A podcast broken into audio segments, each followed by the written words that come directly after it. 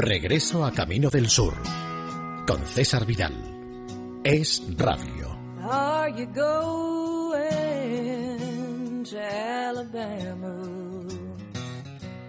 Where the trees grow tall and green. I'd like to see the Gulf of Mexico. If you're going, why? Muy bienvenidos a esta nueva emisión de Regreso a Camino del Sur, a este paseo que efectuamos todas las semanas por la tierra del algodón, de las magnolias y de los melocotoneros. Casi podría decirse que vamos a empezar a ciegas el viaje de esta semana. En fin, es una ironía un poco cruel, pero van ustedes a comprender enseguida por qué lo estamos diciendo. Y es que el primer invitado del día de hoy es un personaje que nació en Albany, Georgia, un 23 de septiembre de 1930. Estuvo con nosotros hasta el 10 de junio del año 2004 y le llamaban The Genius, el genio, es decir, Ray Charles. Es decir, que ya saben ustedes por qué empezamos a ciegas. A ciegas que no a sordas, porque efectivamente Ray Charles era un personaje absolutamente extraordinario, autodidacta del piano, aunque es verdad que recibió clases en braille cuando era niño en la St. Augustine School, un centro de Florida donde se enseñaba a los niños ciegos y que desde luego empezó a ganarse la vida dándole a las teclas desde que era muy jovencito.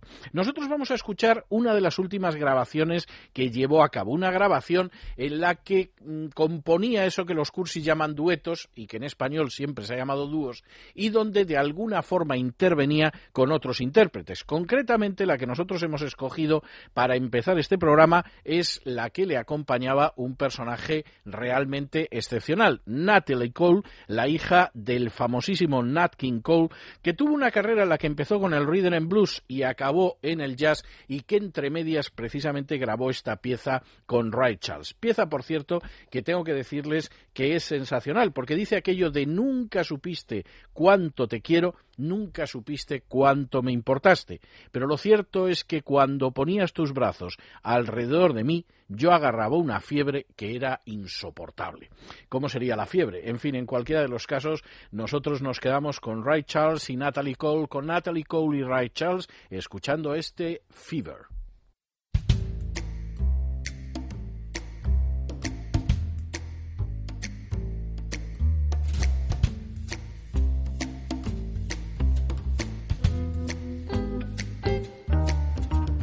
Never knew how much I love you. Never knew how much I care. When you put your arms around me, I get a fever that's so hard to bear. You give me fever. When you kiss me, fever when you hold me tight. Fever in the morning, fever all through the night. Sun lights up the daytime, moon lights up the night. I light up when you call my name, and you know I'm gonna treat you right. You give me fever when you kiss me, fever when you hold me tight. Fever in the morning, I'll fever all through the night. Everybody's got the fever. Oh, that's just something that you should know. Fever isn't such a new thing. Fever started long ago. Yeah, yeah, yeah, yeah, yeah. Oh, tell about it. Romeo loved Juliet. Uh huh. Juliet, she felt the same.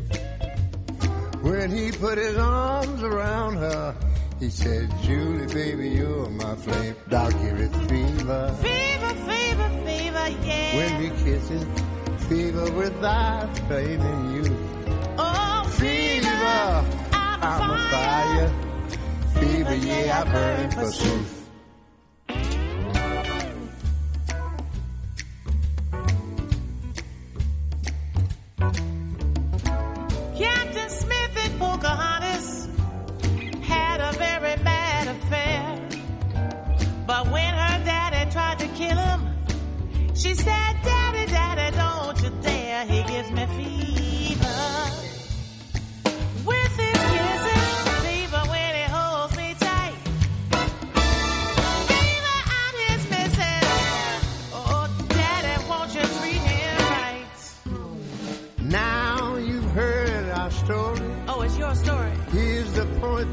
Have made. I'm listening. Chicks were born to give you fever. That's right. Be it Fahrenheit or centigrade. They give you fever.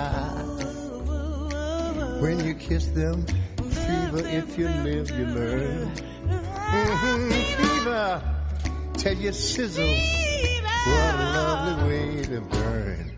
Uh-huh. What a lovely way to burn. Yeah. I tell you, what a lovely way to burn. Ooh, ooh, All right now, what a lovely way to burn. Lovely, I like lovely, that. lovely, What a lovely way to burn. You ain't right, Ray. Pues esos eran Ray Charles y Natalie Cole y su Fever y eso de los besos cuando me abrazas, cuando me colocas los brazos alrededor, me da una fiebre que no hay que la aguante y nos vamos a un caso diametralmente opuesto y es el de aquellas personas que lo que están locos es por quitarse de encima a su pareja, pero vamos, cuanto antes, cuanto antes. Hay una canción absolutamente emblemática en ese sentido, que es esa canción que dice aquello de por favor déjame, permíteme que me vaya. Y luego continúa diciendo aquello de porque ya no te quiero, porque sería un pecado desperdiciar nuestras vidas, déjame y permíteme amar de nuevo. Claro, luego ya va contando la segunda estrofa a quien quiera amar de nuevo y dice aquello de que los labios de la chica que he encontrado ahora son cálidos y los tuyos son fríos, etcétera, etcétera. La canción es una canción absolutamente extraordinaria. Inicialmente era una balada tristísima en clave country y en un momento determinado, en los años 60, saltó a autores colocados, a intérpretes colocados al otro lado del Atlántico y tomó un sonido distinto. Por ejemplo, uno de los que la cantaba era un chico que se llamaba Thomas John Woodward, que había nacido entre Forest, Pontyberg, es decir, una localidad cercana a Cardiff, en el país de Gales, pero al que todos conocen como Tom Jones. Vamos a escuchar a Tom Jones y su versión especial de este Release Me.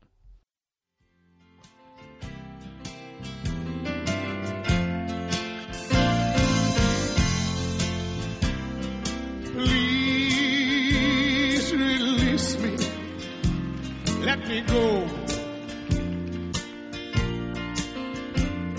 For I don't love you anymore. To waste our lives would be a sin. So release me and let love again. I have found a new love dear, and I, I'll always want her near.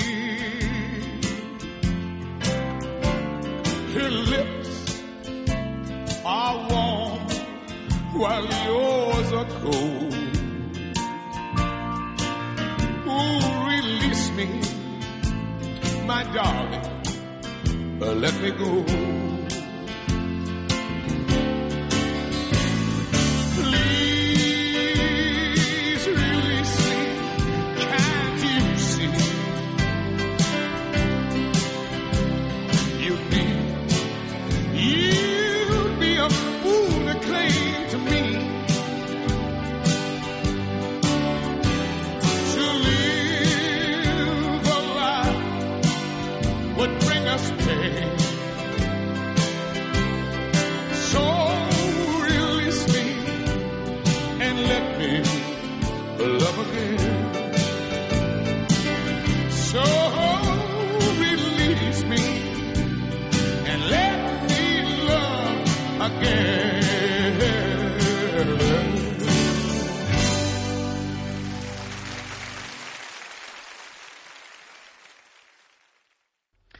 Ese era Tom Jones cantando Release Me.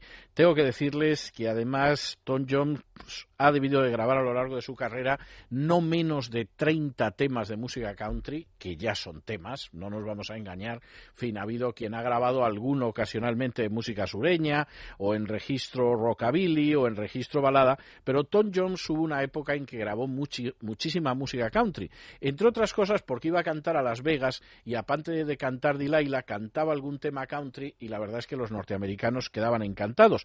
Y él tenía una voz que se adaptaba relativamente bien a la música country. El tema Release Me que acaban ustedes de oír, como ven, suena muy bien. Ahora bien, quien popularizó ese tema en todo el mundo, por cierto, décadas después de que el tema existiera, fue otro chico. También era británico, aunque había nacido en Madras, en la India, era miembro de una familia numerosa, el menor de diez hermanos, que se dice pronto.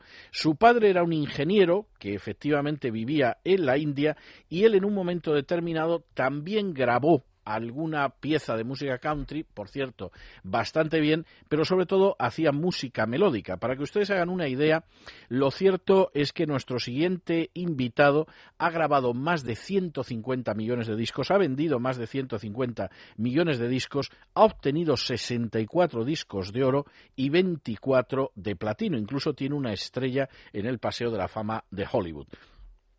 Si yo les digo que se llama Arnold George Dorsey, no les sonará de nada, mientras que si les digo Engelbert Humperdinck, vaya nombre, pues lo cierto es que para muchos será mucho más familiar. Y la verdad es que su versión del Release Me es la versión que explotó de manera extraordinaria al otro lado del Atlántico allá por los años 60, concretamente en 1967, y que a mi juicio sigue siendo la mejor versión de Release Me. Curioso, no grabada por un norteamericano del sur, sino por un chico que nació en la India y que era de estirpe británica. Engelbert Humperdinck y Release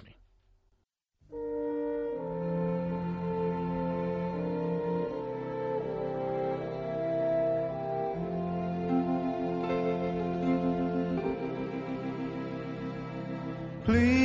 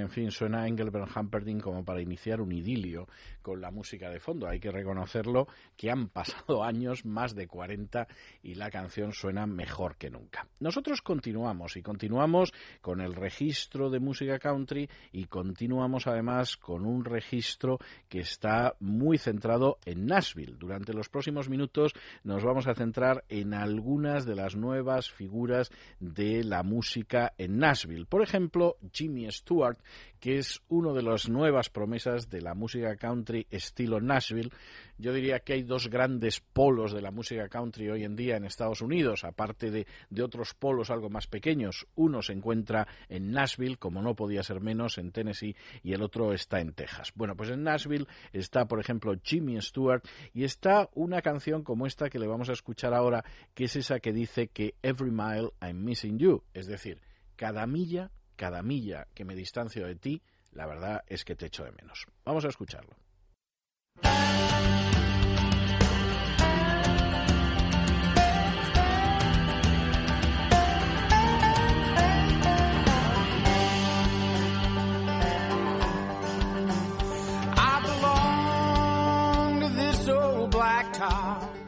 I don't know what else to do. Sometimes I feel the freedom, sometimes the blues. This is where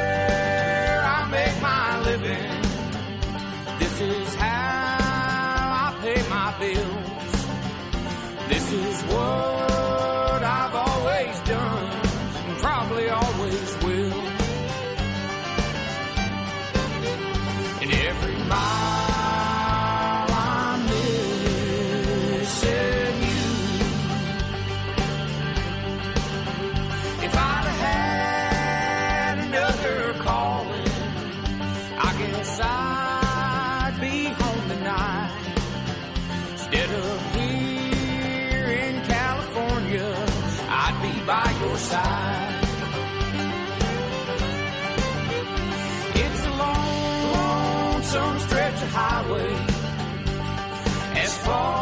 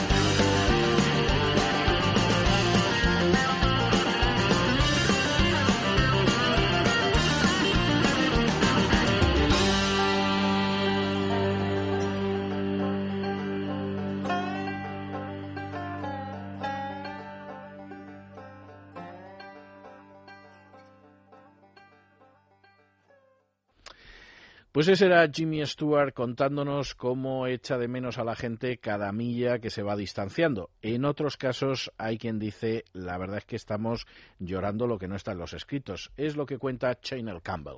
Chanel Campbell es una de las últimas mujeres aterrizadas en Nashville con un intento de abrirse camino en la música country y que canta cosas como esa de supe desde el principio que me romperías el corazón. Mal empezamos, pero eso es lo que dice Chanel Campbell.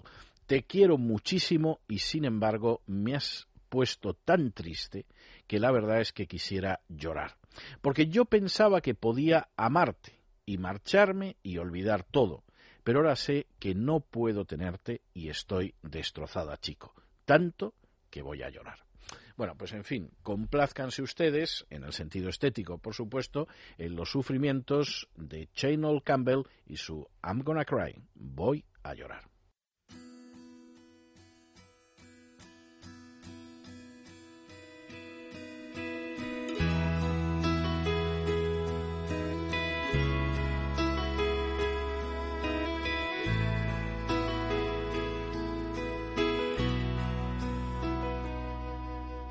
I've been pushing it down. I've been holding it back. I've been running away from all of the pain I pretend that I don't have. I've been hiding behind this put on smile. Like an actor, I've tried to convince everybody that I'm alright. But I'm not alright. So cry till my eyes are dry. Till I find a way, the strength I need to really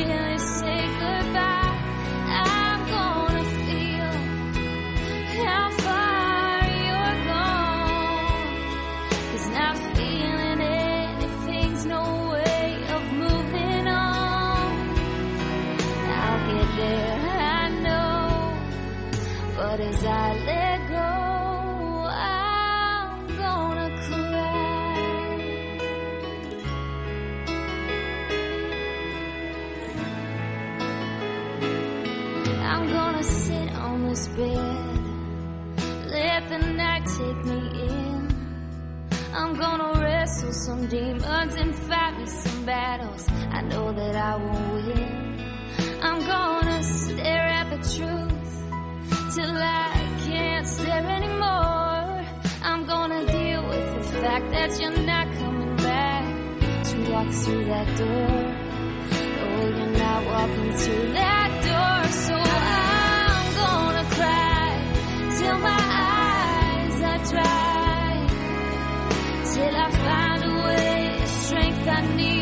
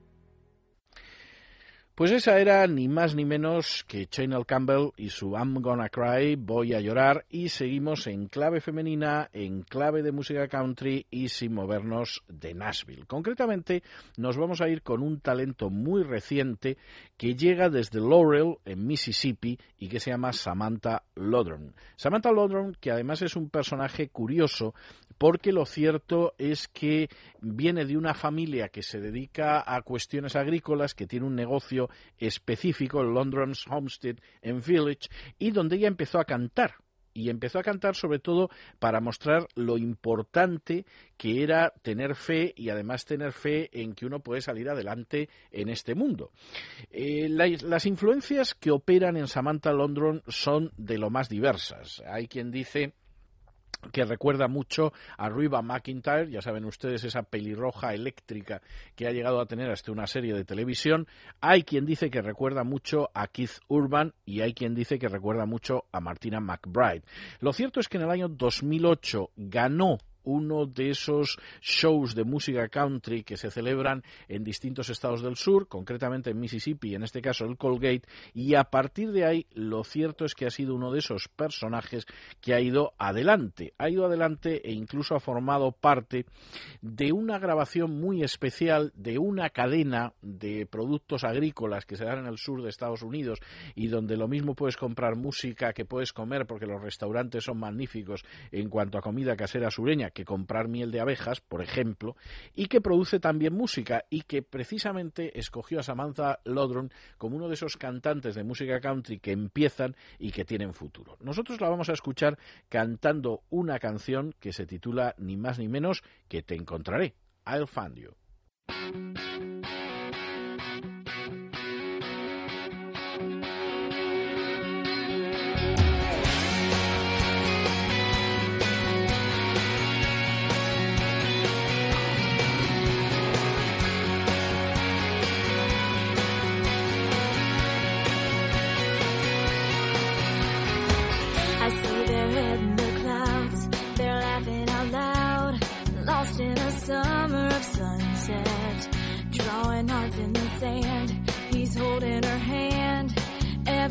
Chance that he gets. The jaded passerbys just roll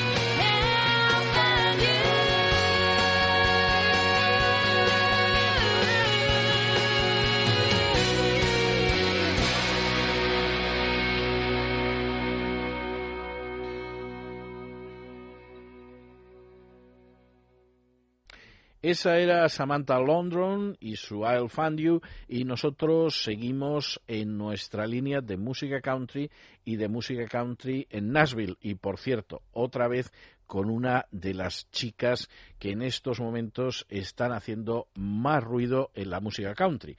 Como otros personajes de la música country, estoy pensando en Loretta Lynn, que por cierto en estos días estará cantando en Dallas, en Texas. Estoy pensando en Patsy Cline y estoy pensando en Barbara Mandrell. Nuestra siguiente invitada es una cantante precoz, tan precoz, tan precoz, que de hecho empezó a ganar premios de composición musical allá cuando tenía los 15 años. No me digan ustedes que no tiene mérito para una dulce criatura sureña. Eh, ella misma suele decir que es una gitana del sur, lo cual es bastante, bastante discutible, pero lo cierto es que posiblemente a día de hoy, y a pesar de que su carrera es muy reciente, es uno de los personajes con más proyección internacional dentro de la música country. Ha cantado, por supuesto, en Europa, aparte de los Estados Unidos, ha actuado en Israel y ha actuado incluso en Sudáfrica. Se llama Amber Shalin y nosotros vamos a escuchar una canción que es una pregunta y que dice eso de ¿alguna vez me vas a querer? Are you ever gonna love me?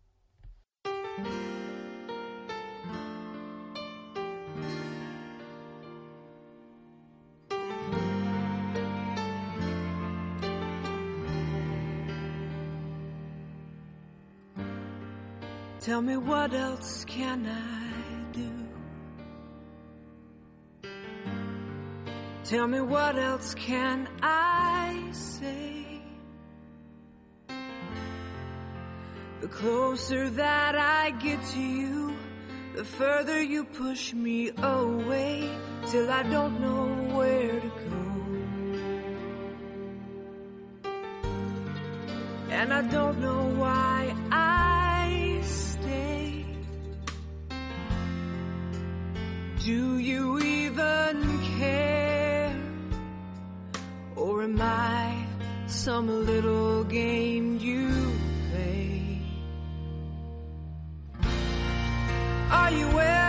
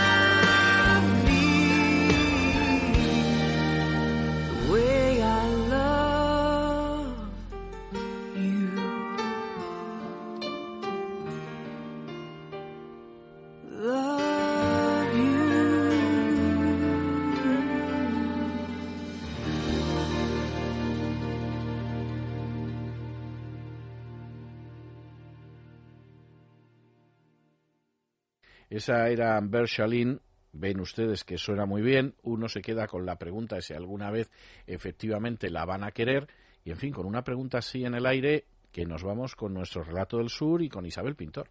Un relato del sur con Isabel Pintor.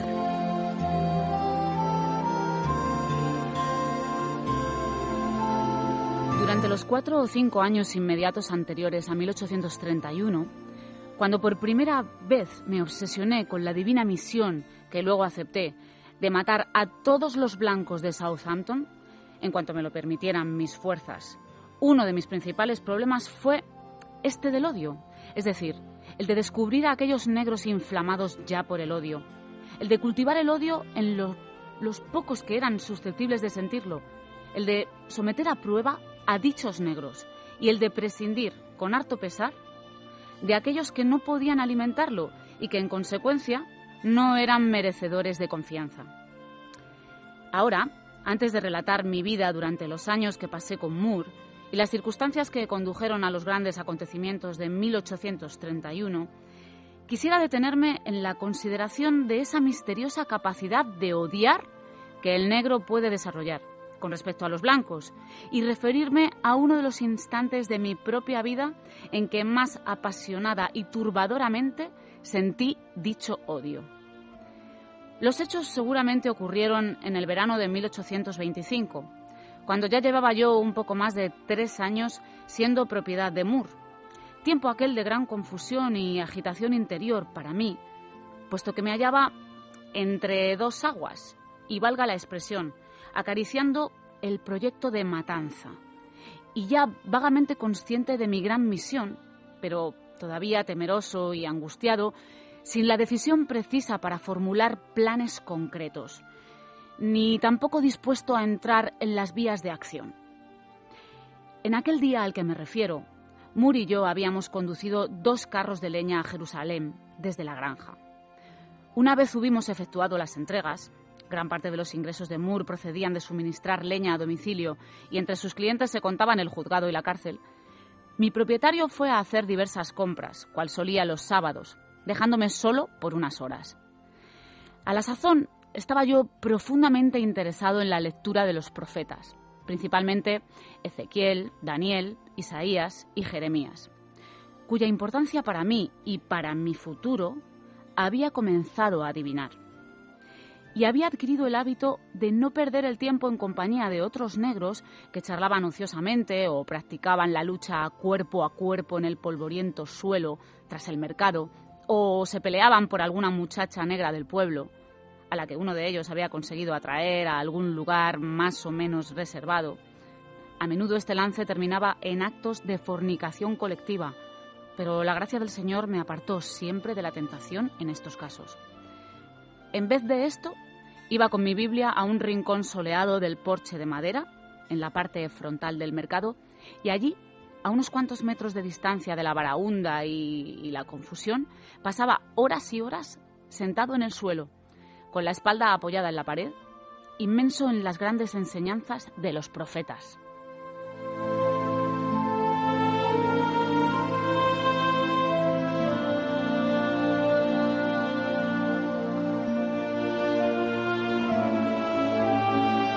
Regreso a Camino del Sur con César Vidal. Es Radio. Pues desde luego el relato del sur de hoy no tenía desperdicio. Es que a veces hay gente que lleva una vida tremenda. Bueno, eso es lo que dicen nuestros siguientes invitados, que es un conjunto sureño que se llama South Wind, que sería algo así como viento del sur, y que hablan de mi así llamada vida, my so called life. Por cierto, mi así llamada vida en el sentido de que hay que ver qué vida llevo, pero luego pensando que a veces se junta la cabeza con el ser amado y las cosas cambian. Eso dice Southwind.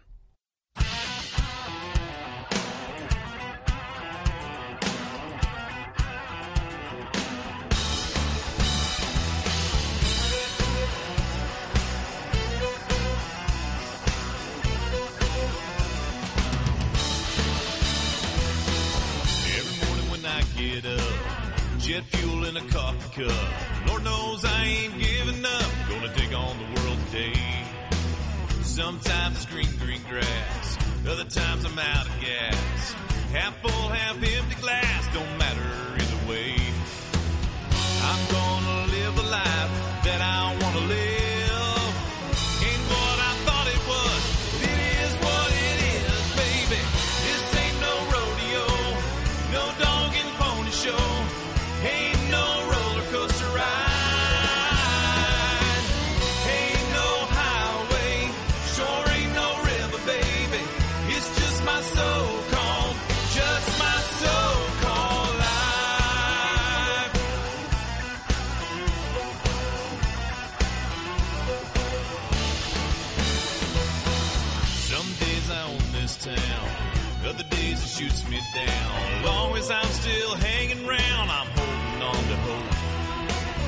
Faith is a powerful thing, chasing after the big brass ring. Might fill your pocket with some jingling, but there's one thing that I know. Just gotta keep keeping on, do it like you do. Look around when it's said and done, realize it's true, baby. This ain't no rodeo, no dog and pony show.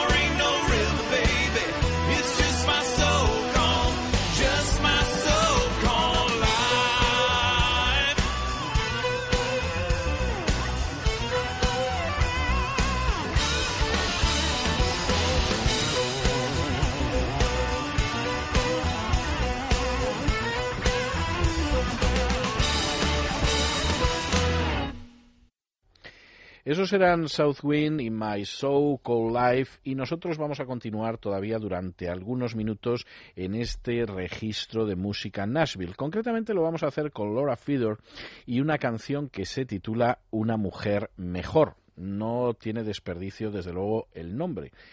A Better Woman.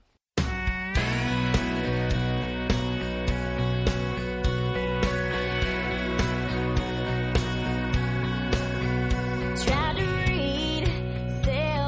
self-help books by the dozen, trying to be something I really wasn't, trying to please you any way I could. It didn't do no good. Then I tried squeezing in the latest fashions. Yeah, my diets ran from slim fast to Atkins.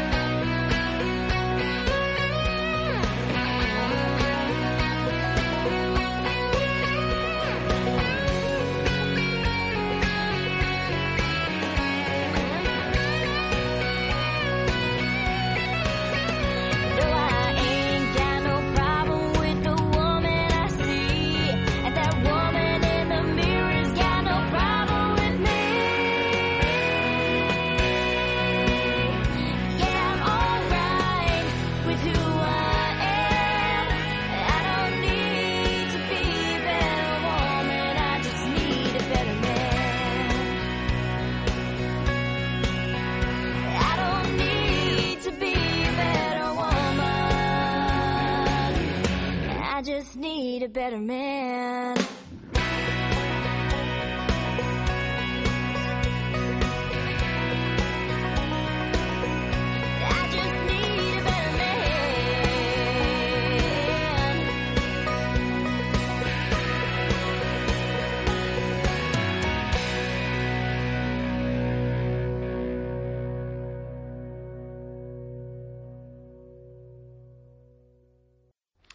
Concluimos lo que es nuestro paseo por esa nueva música Nashville, esa nueva música country, esa nueva música de una serie de intérpretes que en estos momentos son poco conocidos y lo vamos a hacer con. Brad Long es un intérprete recién llegado al firmamento de las estrellas de la música country, uno de los valores más, más interesantes en estos momentos y desde luego más recientes. Y vamos a escuchar una canción suya que se llama Esa sonrisa larga y perdida. Long Lost Smile.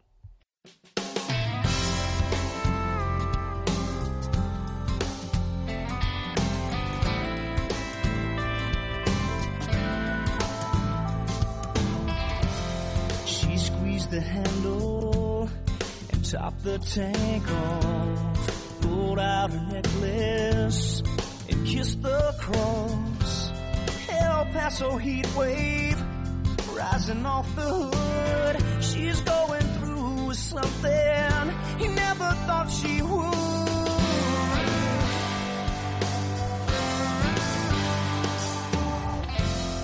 By now he's rolling over on his back, but he ain't waking up. Not with all the liquor he's had. She'll be halfway along you by the time he starts to stir. By the time he opens his eyes, he'll already be a blur. You go, girl, get in that Cadillac, 'cause there ain't no life in looking back. She tore out of that station, dust and gravel flying, sideswiped a couple of highway signs,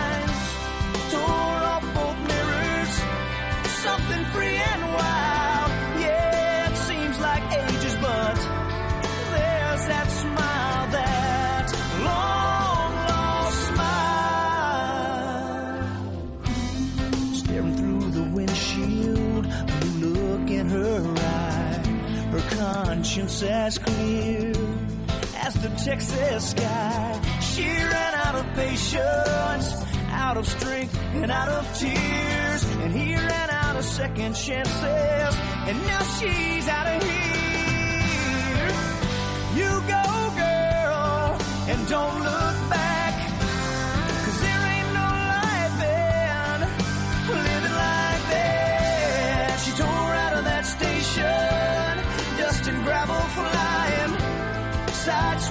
Couple of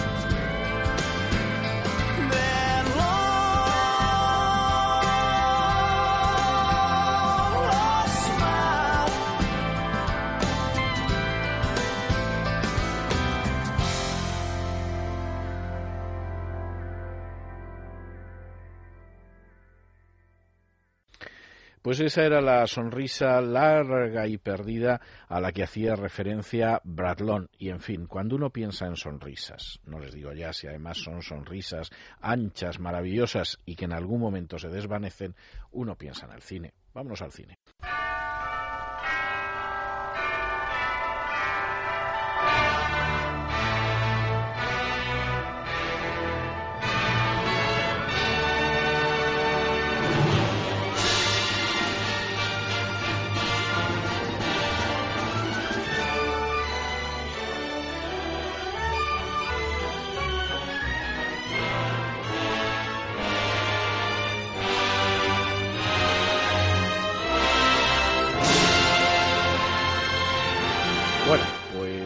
Estamos, en estos momentos está entrando en el estudio la dama Isabel Pintor y ya saben ustedes que se trae bajo el brazo, es un decir, una película que ha escogido como siempre la dama Galina Kalinnikova y vamos a ver por dónde va esta semana. ¿Qué tal Isabel? ¿Cómo va todo? Feliz año. Muy buenas César, feliz año. Pues para comenzar el año te he traído una gran película. Bien, Y ya me te estoy dando una pista. estupendo. Ya te estoy dando una O sea, pista. Nada más película. entrar te estoy dando una pista. Bien, bueno, si tú lo dices, o sea, ya sabemos que es una película y que es grande. Casi, casi lo tengo, ¿eh? Casi, casi lo tengo. Eh, En pero fin, es una gran bien. película porque por, por varias razones. A ver, Una de ellas es que es una película larga. larga. bueno, eso, eso ya es más. Un metraje largo. Tiene un metraje de 223 minutos, ni más ni menos. Ya está bien, ya. Y luego también sí, es una... casi cuatro horas, sí. Es una, vamos. Y, y también es una gran película porque en ella aparece una cantidad de figurantes tremenda, con lo cual también ya te estoy contando que es una película bélica. Ah, además me cuentas que es bélica. Eso, Es bélica. eso me permite descartar. Bueno, no, lo que el viento se llevó no me permite descartarlo necesariamente, pero bueno, Es- continúa. costó continúa. menos dinero que lo que el viento que se lo que el llevó. viento se llevó. Bueno, o sea, lo que el viento se llevó no es. Bueno, pero vamos- costó, costó bastante dinero. mm, No se recaudó todo lo que se, se gastó en la película, pero Eso pasa a veces. eso pasa muchas veces. En este caso, mm, la diferencia es un poquito grande. Eh, lo que más se puede destacar de la película, pues es eso, las, las escenas de, de batallas tan espectaculares por la cantidad de figurantes que, que realmente impresiona mm, imaginar cómo lo que, lo que pueden tardar en rodar una escena de ese tipo. De ese tipo. Bueno, vamos a ver. Por el metraje que tú me dices, siendo de la guerra civil, se me ocurren sobre todo dos películas. Entonces, si me das alguna pista más, seguramente me voy a decidir por una o por otra. Vale, sí que es cierto que es una película bélica sobre la guerra civil americana en la que tanto las peleas de masa como las, las mm, luchas cuerpo a cuerpo, digamos que es lo más destacado de la película. Pero para mí, en concreto, hay una escena que, que tiene más que ver con una despedida de un matrimonio, de, de- una mujer que se despide de su marido que se va a alistar en el ejército, que, que me gustó mucho y en el que trabaja una actriz que tiene un Oscar por haber hecho una película con Woody Allen. Y la actriz es Mira Sorbino. Efectivamente. Y la película es Gods and Generals o Dioses y Generales. Muy bien. Pues fíjate que estaba dudando, quiero decir, cuando me has hablado de la escena de la despedida he pensado dioses y generales, pero ya cuando me has dicho se despide un matrimonio, entonces he dicho, bueno, a ella le ha impresionado la despedida de Jeff Daniels y Mira Sorbino, Sí. o le ha impresionado la despedida de Stephen Lang, que es el que encarna al general Jackson, y, su mujer. Y su mujer también, mujer. es verdad. Que por cierto, tengo que decirte que se conservan las cartas de amor del general Jackson y su mujer. Joder. Y son, y son unas cartas muy bonitas. O sea, él la escribía continuamente y ella le escribía él también. Y, y son unas cartas muy, muy tiernas.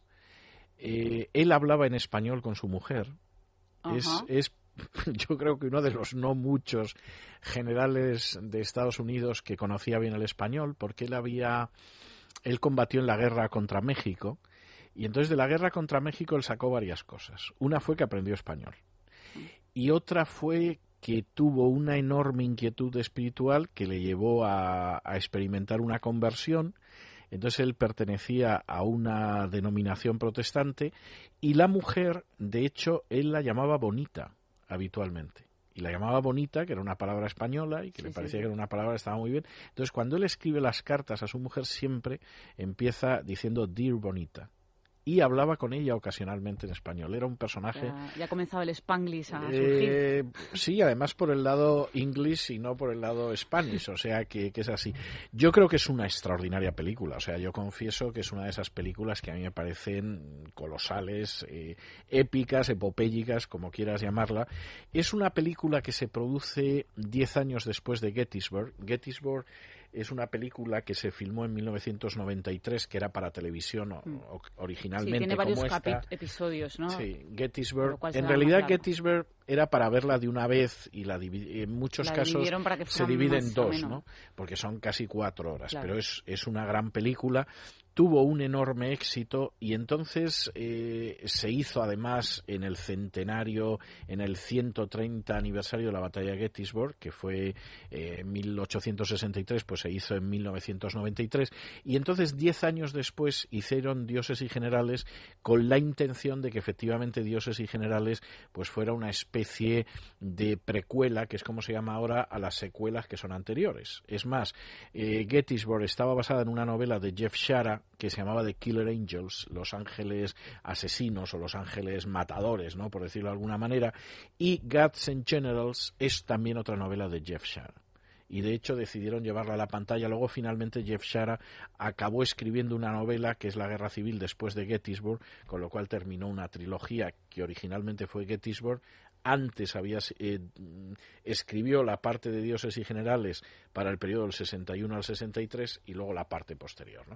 A mí personalmente eh, me gusta mucho más que Gettysburg me parece que describe muy bien todo el proceso de cómo se llegó a la guerra civil, es decir, cómo en un momento determinado hubo alguno de los estados sureños que decidió independizarse y al decidir Lincoln que no iba a permitir la independencia, hubo otros estados sureños que se sumaron y luego describe muy bien eh, la propia evolución de los personajes. Eh, yo sé que los productores, que estaba Ted Turner, que aparece, por cierto, en una de las escenas en que cantan de Bonnie Blue Flag, en, en Gettysburg aparecía Ted Turner. Aquí aparece también en otra vestido de oficial, que se le ve por ahí perdido, y que si no sabes quién es Ted Turner ni te enteras, o sea que eso es típico.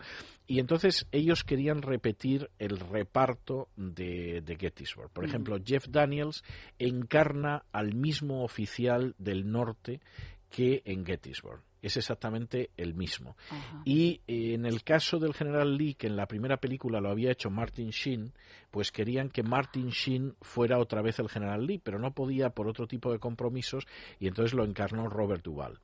Robert Duvall no solamente es que está muy bien, muy bien del general Lee, sino que es que además Robert Duvall tiene un parentesco familiar con el general Lee. De hecho, eh, es descendiente lejano del, del general Lee y está muy bien pues el momento en el que él, por ejemplo, decide que se va a sumar a las tropas del sur, que no va a aceptar el mando de las tropas del norte, etcétera, está muy bien descrito todo eso. Y luego yo creo que la película tiene un acierto y es que, bueno, de alguna manera, pues, ¿qué te voy a decir yo? Lincoln, el general Lee, el general Grant, etcétera, los hemos visto en muchas películas. Pero uno de los personajes más importantes de la guerra civil que no ha aparecido en películas anteriores y que sin embargo es el gran protagonista en esta película es Stonewall Jackson. Entonces, Stonewall Jackson, que en esta película lo encarna Stephen Land, que en Gettysburg aparecía de otro general y, y en fin, aquí aparece encarnando a, a Stonewall Jackson, es un personaje extraordinariamente interesante, no solo porque escribiera a su mujer cartas de amor que se han conservado, sino porque él mandaba una división de infantería que era tan rápida actuando que durante mucho tiempo el ejército enemigo pensó que era una división de caballería. Y era extraordinariamente rápida, se movía a una velocidad tremenda, era un hombre que conocía muy bien las campañas de Napoleón y que de hecho había conseguido algo verdaderamente prodigioso como era que las tropas se movieran con una celeridad tremenda. Y por ejemplo, en algunas de las grandes campañas que ganó el ejército del sur, la clave fue precisamente la rapidez enorme con la que se movía el ejército de Stonewall Jackson, que muchas veces marchaba a una velocidad tremenda sobre el terreno cuando los soldados no tenían ni siquiera botas. Y eso es algo tremendo. Y además un personaje que empezó la guerra como coronel, que hacía mucho que no entraba en acción porque él había combatido en la guerra de México, que era un profesor de artillería, fundamentalmente un profesor de matemáticas y de artillería, que es un elemento que aparece en la película, y que en la primera batalla de la guerra civil, que es la batalla de Bull Run, recibe su nombre de Stonewall, es decir, muro de piedra, porque mientras que parece que se va a desplomar, eh, las filas del sur se van a desplomar ante la embestida del ejército de la Unión, él se quedó absolutamente parado en el caballo. Y como mantuvo a sus tropas en la batalla de Bull Run totalmente inmóviles, evitó el desplome y ganaron la batalla. Y eh, en aquel momento hay, hay un personaje que cuando ve a Jackson dice, parece un muro de piedra. Es decir, parece un Stonewall, que es lo que le da a él el sobrenombre de, de Stonewall Jackson, eh, muro de piedra Jackson, que sería el nombre. Es curioso porque en esa batalla, mientras él está a caballo, eh, a él le pegan un balazo que le hiere en un dedo, él se mantiene montado en el caballo como si ni le hubieran soplado y cuando después de la batalla uno de sus oficiales se da cuenta de que le sangra la mano y que ha recibido un balazo en un dedo, etcétera, etcétera, y le dice, pero bueno, ¿cómo puede estar usted tan impasible cuando aquí había una sensación de pánico? Él contesta, el Dios en el que yo creo me puede llevar consigo lo mismo mientras estoy durmiendo en la cama que en el campo de batalla y ha decidido cuándo lo voy a hacer. De manera que no tiene ningún sentido asustarse en medio del combate. Y eso que fue herido por, por alguien de su propio ejército. Bueno, eso fue a posteriori, pero dice mucho del temple del personaje. Es decir, el momento en el que vamos a morir ya está decidido. No tiene ningún sentido inquietarse, porque mm, cómo nos movamos o dejemos de movernos no va a cambiar lo que está decidido y efectivamente si está decidido que yo muera en el campo de batalla, voy a morir en el campo de batalla y si está decidido que muera durmiendo, voy a morir durmiendo, de modo que no hay que inquietarse lo más mínimo. Para enfrentarse a una guerra es la mejor manera eh, de pensar para tener sangre fría. En su caso es obvio. Desde luego sí es cierto, como, como muy bien dices, que claro, en su caso además se produce un elemento muy interesante y es que él muere porque es herido por uno de sus hombres. En la parte final de la película, que aparece la batalla de Chancellorsville, que posiblemente fue la mayor victoria del ejército confederado en la guerra civil y que se debió a Stonewall Jackson, que se enfrenta con un ejército que es el doble del suyo, pero que consigue cogerlo por el flanco y lo aniquila realmente. Es una de las grandes batallas de, la historia. En esa batalla, sin embargo, él esa noche se empeña en ver las filas enemigas, es de noche, y entonces un centinela de su propio ejército le disparó y le causó la muerte. No porque le matara en ese momento, sino porque los servicios médicos del ejército sureño eran verdaderamente lamentables y lo que sucedió fue que en un primer momento posiblemente le hubieran podido amputar el brazo y con eso mm, se hubiera podido solucionar todo, pero se le complicó con una neumonía y murió tres días después. Y entonces se produjo esa famosa escena en la cual, en un momento determinado, él dice aquello de pasemos al otro lado del río y descansemos bajo los árboles. No sabemos si en el delirio o porque veía ese río que nos separa de la inmortalidad, se supone, a todos los seres humanos. En fin, a mí me parece que Stephen Land da muy bien vida al personaje, los aspectos de cuando hay una escena muy conmovedora en la que él le dice a su mujer, a una niña, ¿no? Esperemos que el año que viene todos los padres puedan volver con sus hijas y esta guerra haya terminado. Yo creo que es una película muy conmovedora en muchos aspectos. Es decir, por un lado, es extraordinaria las escenas de batalla porque eh, estas personas que en Estados Unidos se dedican a reunirse los fines de semana para reconstruir batallas colaboraron voluntariamente en la película, con lo cual se encontraron a miles de voluntarios que además llevaban su propio uniforme del sur o del norte y estaban encantados de salir en una película, que fue lo que pasó también en, en Hollywood, lo que llaman los reenactors, ahí en, en Estados Unidos. Y en ese sentido es impresionante, pero luego yo creo que el lado humano de los personajes es muy claro. Es decir, Daniels encarna a ese coronel del norte que se alista fundamentalmente porque es contrario a la esclavitud y cree que tiene que combatir en la guerra. Robert Duval es el general Lee que efectivamente decide que tiene que defender a Virginia o el caso de Stonewall Jackson que tiene que defender al sur. Yo creo que es una película muy noble y realmente muy bonita, con una banda sonora muy buena. Por cierto, si te parece, vamos a escuchar algo de esa banda sonora y concretamente vamos a escuchar lo que es el inicio de la película, el tema principal que canta Mary Fall y que se titula Yendo a casa, Going Home.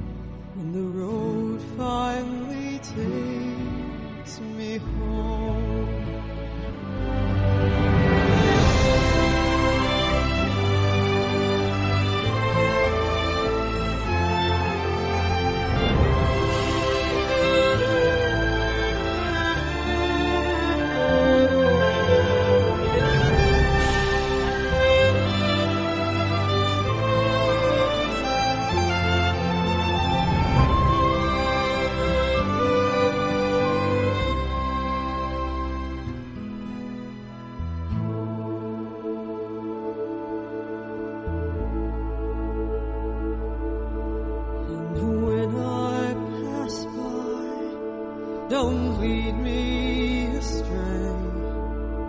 Don't try to stop me. Don't stand.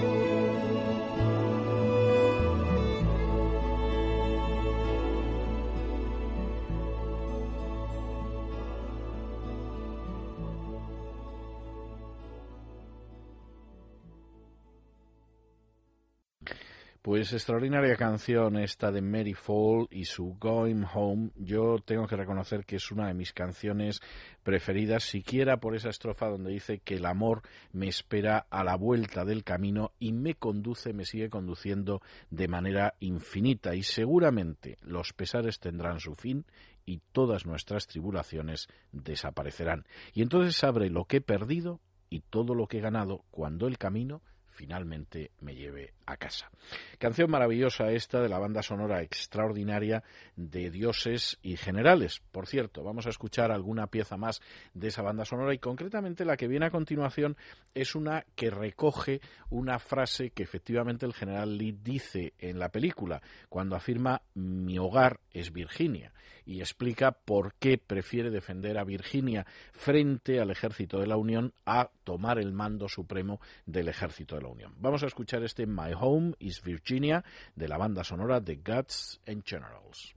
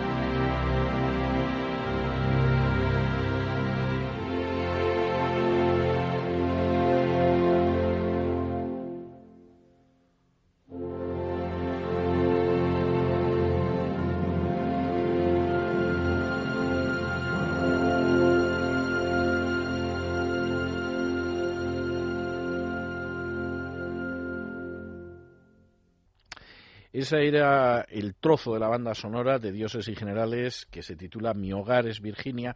Y vamos a escuchar otro que hace referencia a ese momento en el que muere el general Stonewall Jackson y en el que en medio del delirio, de la agonía, dice aquello de pasemos al otro lado del río, el Let us cross over the river, y luego continuaba diciendo y tendámonos a la sombra, pensando que efectivamente era posible o quizá enfrentándose con una de esas experiencias cercanas cercanas a la muerte la que mucha gente dice que lo que cruza es un río.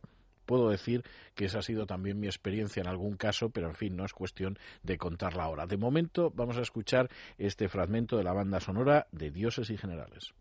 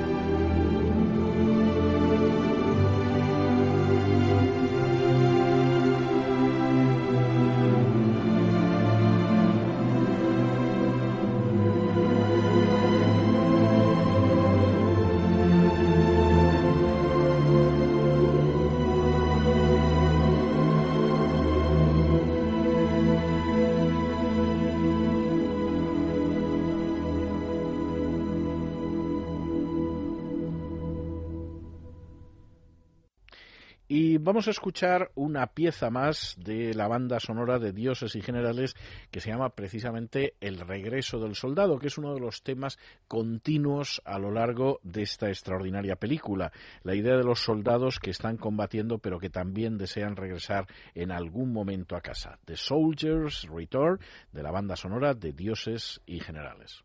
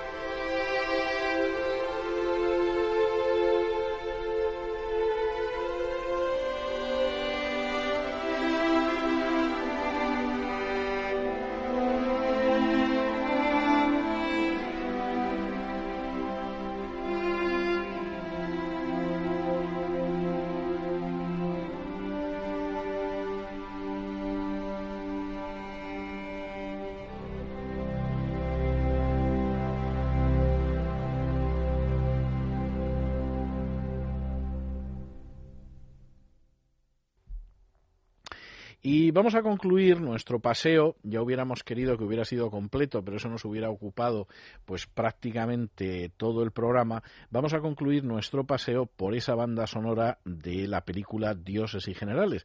Y lo vamos a hacer además con una pieza curiosa, es la única pieza junto a la de Mary Fall que hemos oído al principio que es cantada, que no solamente es instrumental, que curiosamente además es cantada por Bob Dylan, lo que efectivamente tiene su mérito. Bob Dylan no es un personaje ni mucho menos de segunda división dentro de la música. Es más, ha hecho incursiones en la música country en más de una ocasión y en este caso en la banda sonora es bastante clara la, la incursión que hace y que además dio lugar a un videoclip muy interesante en el que Bob Dylan volvía a ser el Bob Dylan de los buenos tiempos. El tema es Cross the Green Mountain, es decir, eh, crucemos la montaña verde y hace una referencia precisamente a esos combates en el estado de Alabama durante la guerra civil, guerra de sucesión o si ustedes lo prefieren, guerra entre los estados. Vamos a escuchar a Bob Dylan y su Cross the Green Mountain.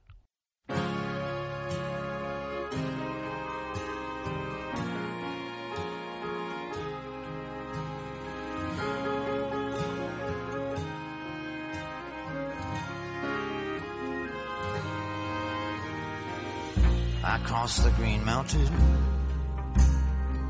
I slept by the stream.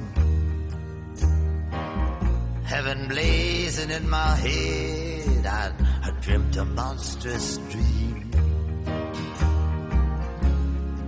Something came up out of the sea.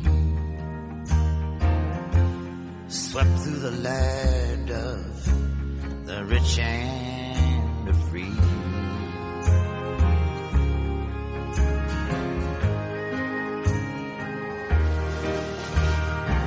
I look into the eyes of my merciful friend. And then I ask myself, is this the end? Memories linger, sad yet sweet. And I think of the souls in heaven who will meet.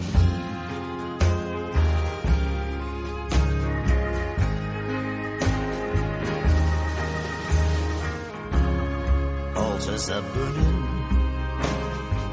with flames falling wide. The foe has crossed over from the other side. They tip their caps from the top of the hill. You can feel them come, more brave blood to spill. Along the dim Atlantic line, the rapids land lies for miles behind. The lights coming forward, and the streets are broad. All must yield to the avenging God.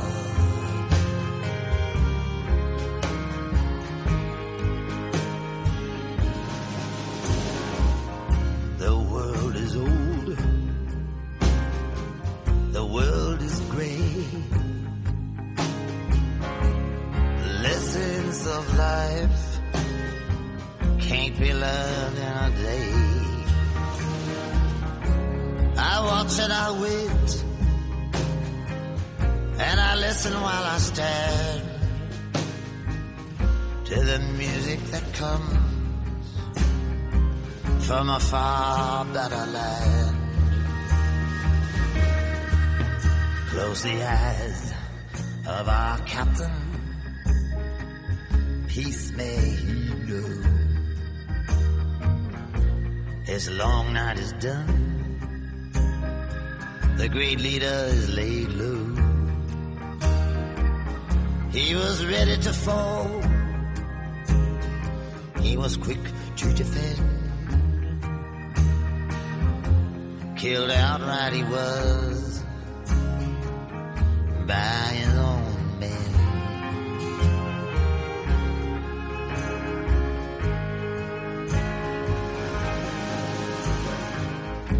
It's the last day's last hour of the last happy year. I feel that the unknown world is so near. Pride will vanish and glory will rise. But virtue lives be forgot.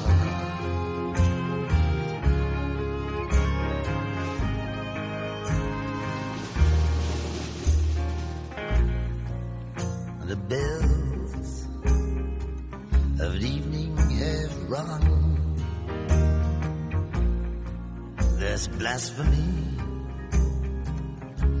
on every tongue. Let them say that I walked in fair nature's light and that I was loyal to truth and to right.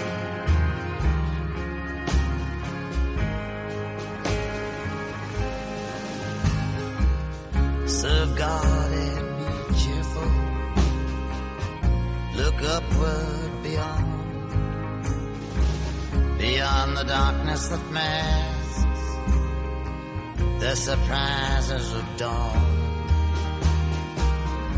In the deep green grasses of the bloodstained wood,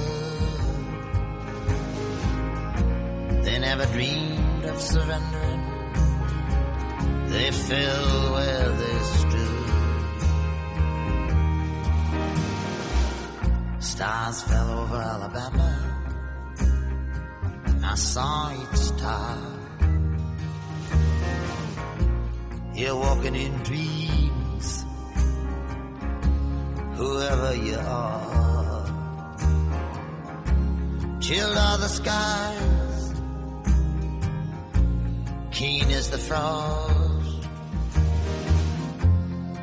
The ground froze hard, and the morning is lost.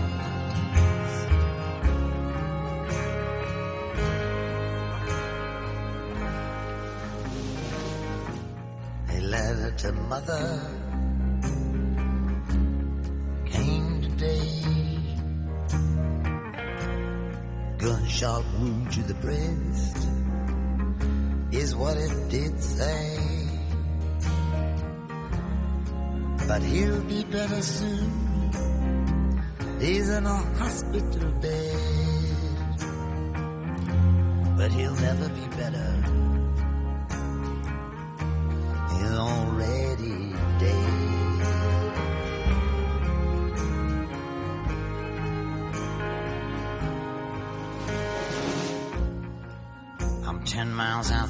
City, and I'm lifted away in an ancient light that is not of day. They were calm, they were blunt. We knew them all too well. We loved each other more than we ever dared to tell.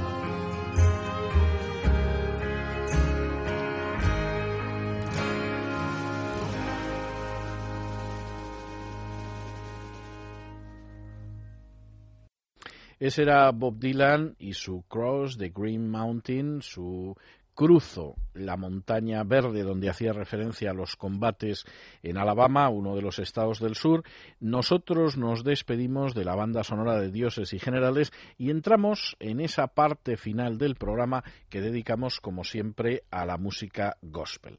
Lo vamos a hacer, en primer lugar, con, uno, con una de las estrellas de la música del gospel sureño que se llama Larry Ford. Por cierto, tengo que decir que es una familia muy cantarina porque el hermano de Larry, que se llama Bruce, es un cantante de ópera de bastante, bastante éxito. En el caso de Larry, él ha cantado desde la infancia, estudió música clásica en la universidad y en algún momento pasó por grupos de música gospel como eran los Downings o como eran los Dixie Echoes.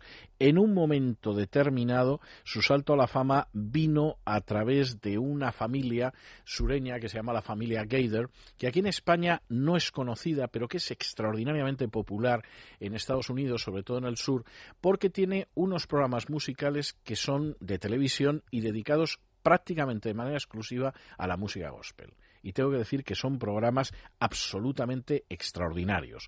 Los DVDs de los programas se venden, pero vamos, con una profusión tremenda, y luego hay una serie de recopilatorios de música de esos mismos programas que también se venden muy bien. Nosotros vamos a escuchar a Larry Ford y le vamos a escuchar precisamente cantando una de esas canciones clásicas de la música gospel que se titula The Holy City, la ciudad santa.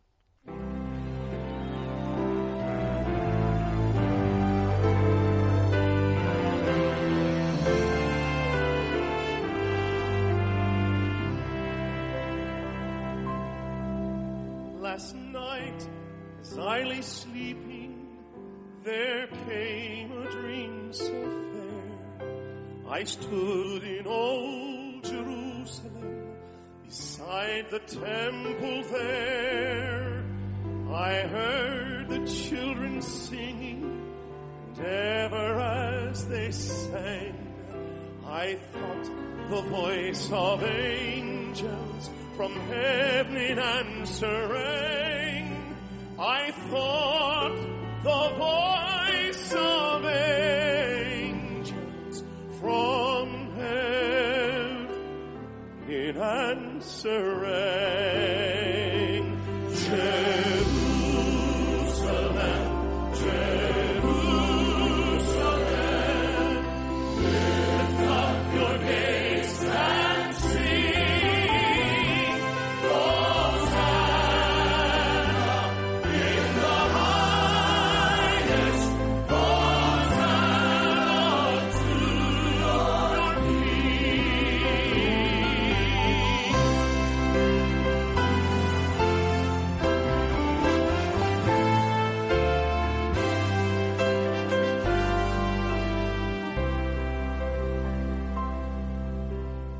Then I thought my dream was changed. The streets no longer rang. Hushed were the glad hosannas. The little children sang. And the sun grew dark with mystery. The morn was cold and chill. As a shadow of a cross arose upon the lonely hill as a shadow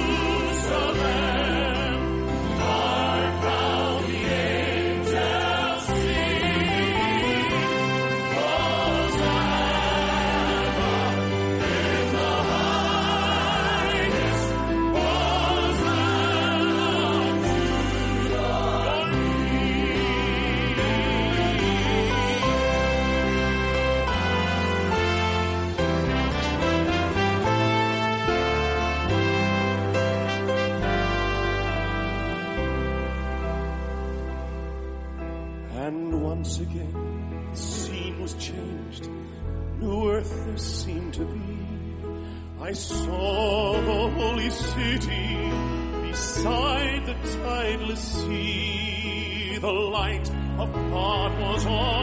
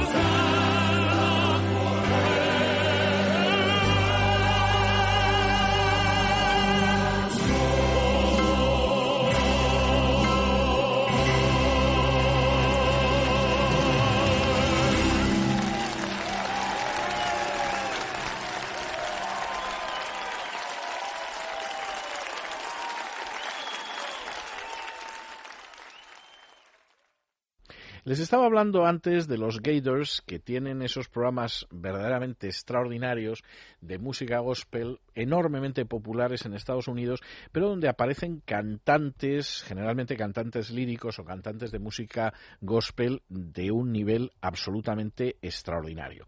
Un ejemplo de ellos, porque es notable, es el de Charlotte Ritchie. Charlotte Ritchie es una actriz británica forma parte de un conjunto musical que se llama All Angels, que sería algo así como Todos los Ángeles, y al mismo tiempo es un personaje que en un momento determinado se dedica a cantar música eh, de carácter gospel y que, por ejemplo, ha aparecido en este tipo de programas. La verdad es que es un personaje muy curioso porque aparecía en una de las entregas de Harry Potter, que ya me dirán ustedes si hay algo más lejano a la música gospel que Harry Potter, y ha grabado algunas de esas canciones clásicas del gospel que a veces son incluso himnos musicales del siglo XVI o XVII, como el que vamos a escuchar ahora, que es el famoso When I Survey the Wondrous Cross, es decir, cuando veo la tremenda cruz eh, y continúa la canción diciendo donde murió el príncipe de gloria, considero que no es sino pérdida mi ganancia más rica y la verdad es que derramo vergüenza sobre todo mi orgullo. Es una canción lírica verdaderamente extraordinaria, es posiblemente una de las que se ha grabado más de la música gospel y en general de, de lo que sería la himnología religiosa del último medio milenio y nosotros la vamos a escuchar en la voz de Charlotte Ritchie. To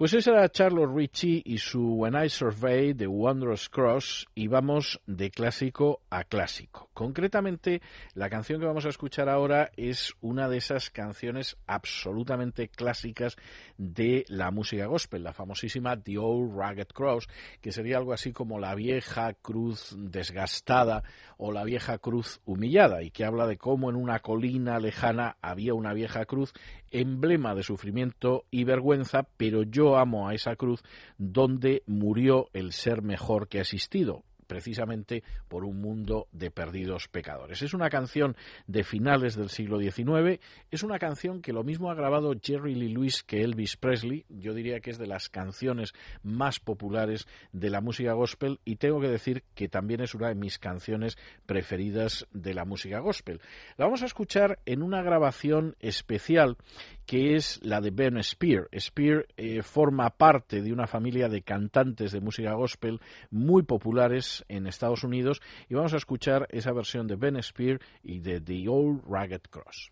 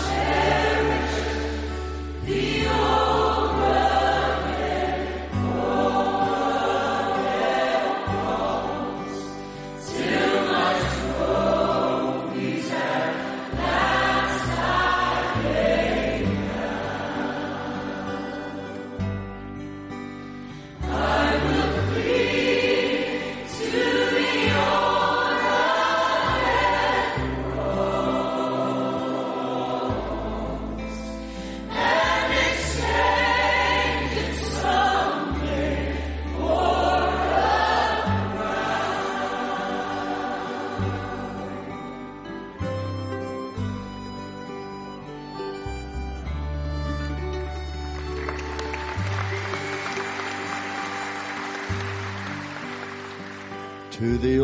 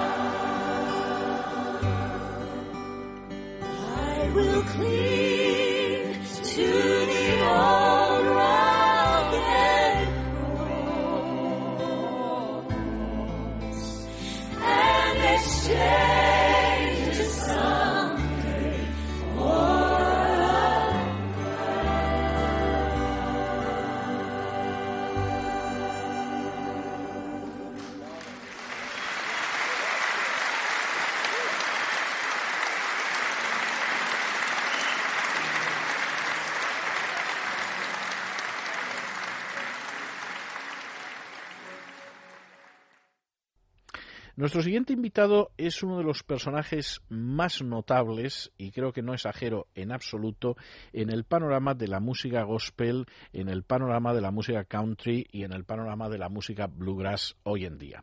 Es cantante, es productor musical, es compositor, toca la mandolina, toca la guitarra, toca el banjo y toca la flauta. Y además tengo que decir que lo hace extraordinariamente bien. Yo que lo conocí hace más de 20 años, entonces tanto él como yo éramos considerablemente más delgados y desde luego más jóvenes, pues en aquel entonces tocaba la guitarra y lo hacía muy bien. Mi gran descubrimiento ha sido ver cómo toca la mandolina y cómo ha pasado de una música country y de una música gospel más o menos clásica al bluegrass y lo ha hecho magníficamente.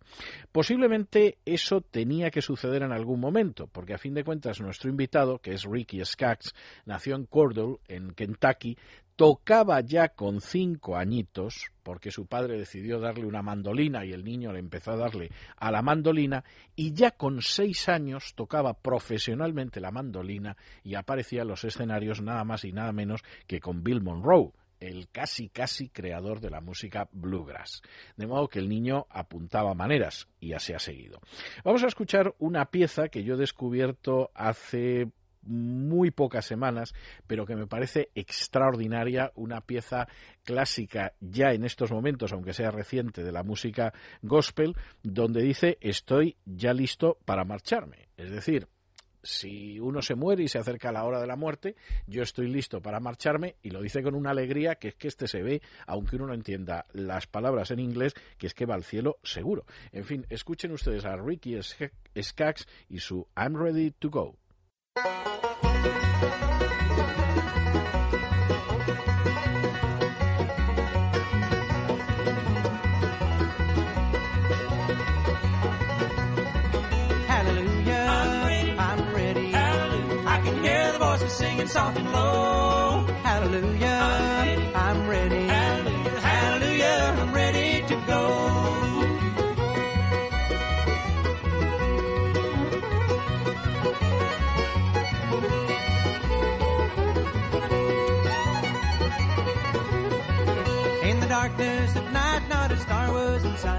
highway that leads down below.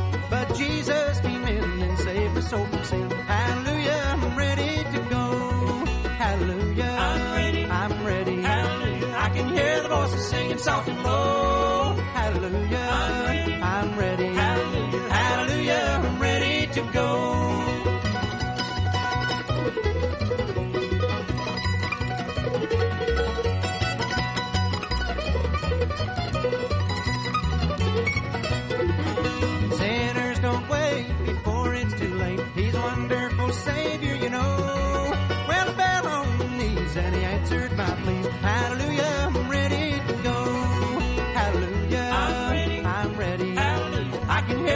Singing soft and low. Hallelujah, I'm ready. I'm ready. Hallelujah, hallelujah I'm ready to go.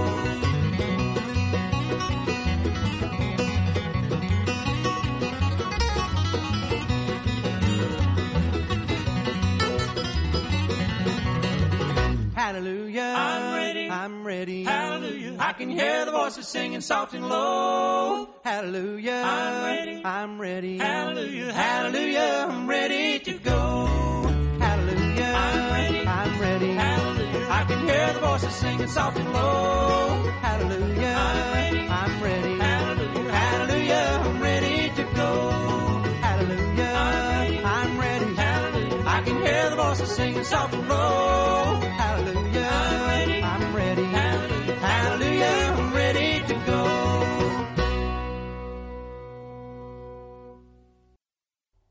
Ese era Ricky Skaggs y su Estoy dispuesto para marcharme. Nosotros nos vamos a marchar enseguida, pero antes nos vamos a despedir con la última canción gospel de esta noche, que es una canción más tranquila para que se vayan ustedes a la cama en paz y gracia de Dios y que además es uno de los himnos clásicos también, aquel que dice quédate conmigo cuando la oscuridad se profundiza, cuando otros que me tendrían que ayudar fallan, cuando los consuelos tú que ayudas a los que no tienen ayuda, por favor, quédate conmigo.